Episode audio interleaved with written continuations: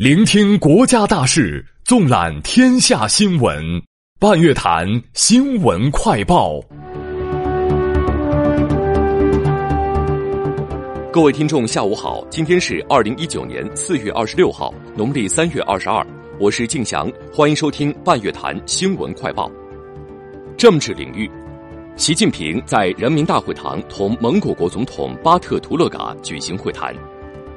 习近平分别会见埃及总统塞西、白俄罗斯总统卢卡申科、塞浦路斯总统阿纳斯塔夏吉斯、菲律宾总统杜特尔特、乌兹别克斯坦总统米尔季约耶夫、肯尼亚总统肯雅塔、塞尔维亚总统武契奇、巴布亚新几内亚总理奥尼尔、马来西亚总理马哈蒂尔、匈牙利总理欧尔班、越南政府总理阮春福。阿联酋副总统兼总理、迪拜酋长穆罕默德，印度尼西亚副总统卡拉。习近平就越南前国家主席黎德英逝世，向越共中央总书记、国家主席阮富仲致唁电。李克强分别会见菲律宾总统杜特尔特、老挝人格党总书记、国家主席本扬、马来西亚总理马哈蒂尔。阿联酋副总统兼总理穆罕默德，匈牙利总理欧尔班，缅甸国务资政昂山素季，欧盟委员会副主席谢夫乔维奇。首届“一带一路”企业家大会举办，近千场次一对一对接洽谈展开。国防部发布，零五五型导弹驱逐舰首舰南昌舰已完成建造和大部分海试工作，即将加入人民海军序列。国家知识产权战略纲要实施十年评估报告发布，评估认为国家知识产权战略实施十年成效显著。亚洲文明对话大会将于五月在北京举行，官方网站已正式上线，logo 已正式发布。由新华社研究院联合十五家中外智库共同发起的一带一路国际智库合作委员会在北京宣告成立。根据中俄双方达成的共识，中俄两国海军将于四月二十九号至五月四号举行海上联合二零一九联合军演。教育领域，山东拟出台学前教育新规，将普及三年学前教育，鼓励社会组织和个人捐助学前教育。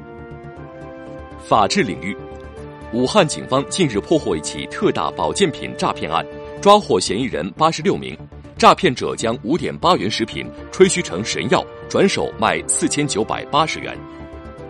体育领域，中国女将谢梦雨和帕里哈分别在二零一九年亚洲摔跤锦标赛女子自由式摔跤比赛五十五公斤级和七十六公斤级比赛中夺冠。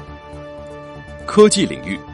中国农业科学院日前发布了千余项杰出农业科技成果，其中包括一百项重大农业科技成果以及一千项优秀农业科技成果。中国天眼射电望远镜日前通过工艺验收，并向国内天文学家试开放。民生领域，中央宣传部授予和钢集团塞尔维亚公司管理团队“时代楷模”称号。国家统计局近日公布一季度居民收入数据。七省份人均收入过万，西藏、贵州和安徽分列增速榜前三。交通运输部表示，五一期间加强对四类重点船舶、重点水域动态监管。最高法发布陪审员司法解释，针对陪而不审等问题，明确了排除适用陪审制的案件范围。北京拟修订轨道交通乘客守则。未来逃票、在车厢内饮食等行为或将纳入个人信用不良信息。银保监会二十五号发出通知，要求坚决杜绝保险机构及从业者违规销售非保险金融产品。世界园艺博览会史上首个以蔬菜为景观的展园——百蔬园将亮相二零一九北京世园会。中国大熊猫保护研究中心消息。五对大熊猫正在卧龙参加野化训练，预计今明两年放归野外。